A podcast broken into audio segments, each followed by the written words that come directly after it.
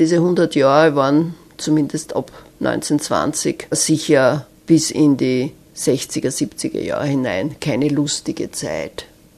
Also das ganze 20. Jahrhundert ist ja nicht sehr erfreulich gewesen, wenn man an die Kriegsereignisse denkt, an die Wirtschaftskrisen denkt. 1918 Zerfall der Habsburger Monarchie, Schaffung einer ersten Republik in Niederösterreich. Dann natürlich ein ganz großer Einschnitt 1938 äh, mit der Machtergreifung der Nationalsozialisten.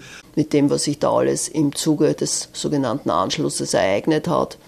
Wenn man denkt an die Vertreibung oder Vernichtung der jüdischen Bevölkerung in Niederösterreich, die Verfolgung, Vertreibung der, der Sinti und Roma oder was sich in den äh, Anstalten in Guging oder in Maueröling äh, abgespielt hat, wo hunderte Menschen äh, aufgrund ihrer geistigen oder körperlichen Einschränkung schließlich irgendwo getötet worden sind, wenn nicht in Niederösterreich, dann halt in Hartheim, in Oberösterreich, wo man sie hingebracht hat.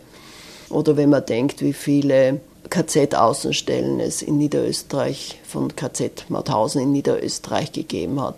Also das ist sicher kein Ruhmesblatt in der Geschichte Niederösterreichs. Mit der Machtergreifung der Nationalsozialisten ist auch die Ausdehnung des Landes verändert worden. Die südmährischen Kreise Neubistritz, Znaim und Nikolsburg wurden Niederösterreich, also dem neuen Reichsgau Niederdonau, zugeschlagen. Dafür hat Niederösterreich die Randgemeinden von Wien an Wien abgetreten. Dafür hat aber Niederösterreich nicht nur die südmährischen drei Kreise bekommen, sondern auch das nördliche Burgenland. Dann natürlich ab 1943 die Bombenangriffe nachdem ja sehr wichtige Industriebetriebe der Rüstung, nachdem Deutschland bombardiert worden ist, dann nach Österreich verlagert worden sind, nach Niederösterreich verlagert worden sind. Niederösterreich macht das erste Mal seit 1866, seit den Preußenkriegen, die den Norden von Niederösterreich betroffen haben, wieder die Erfahrung, Frontgebiet zu sein, vor allem der östliche Teil von Niederösterreich.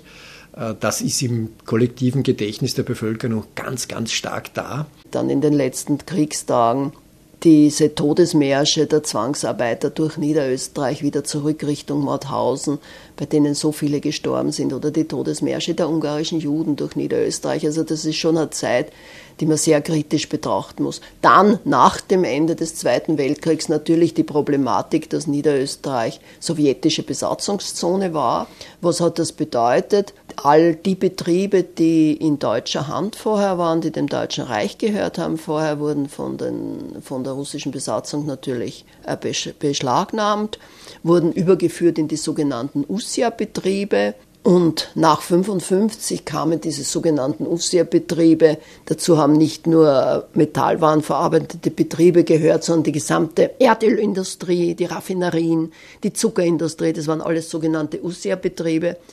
Und nach 45 kamen die wieder zwar in österreichische Hand, nur äh, es sind nicht nur die Soldaten, es ist nicht nur die Sowjetarmee aus Niederösterreich abgezogen, sondern sie haben auch einiges mitgenommen, vor allem die Ausrüstung dieser Betriebe. Und man hat eigentlich wieder in vielen Fällen bei Null anfangen müssen. Also das war sicher eine sehr harte Zeit und erst die 60er, 70er Jahre haben für Niederösterreich Aufschwung gebracht.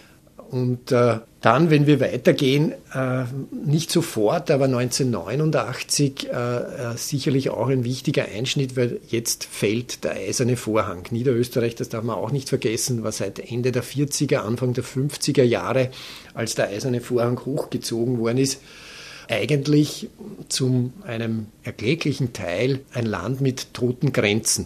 Ja, Im Norden und im Osten und diese toten Grenzen sind jetzt gefallen. Veränderungen hat man da nicht sofort bemerkt, sondern es hat auch länger gedauert. Sehr wichtig war dann auch der EU-Beitritt. Der hat doch viel an Wettbewerbsorientierung in die, in die Wirtschaft hineingebracht, nicht immer zur Freude der Wirtschaftstreibenden im Land.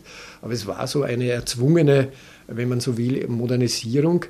Und dann natürlich 2004 mit dem Beitritt der Nachbarländer Slowakei und äh, Tschechische Republik äh, zur Europäischen Union, wo man langsam mit seinen Nachbarn beginnt zusammenzuwachsen. Alles das funktioniert nicht sofort, das braucht Zeit, aber man sieht schon aus heutiger Perspektive von 2022, dass es da äh, Veränderungen gibt.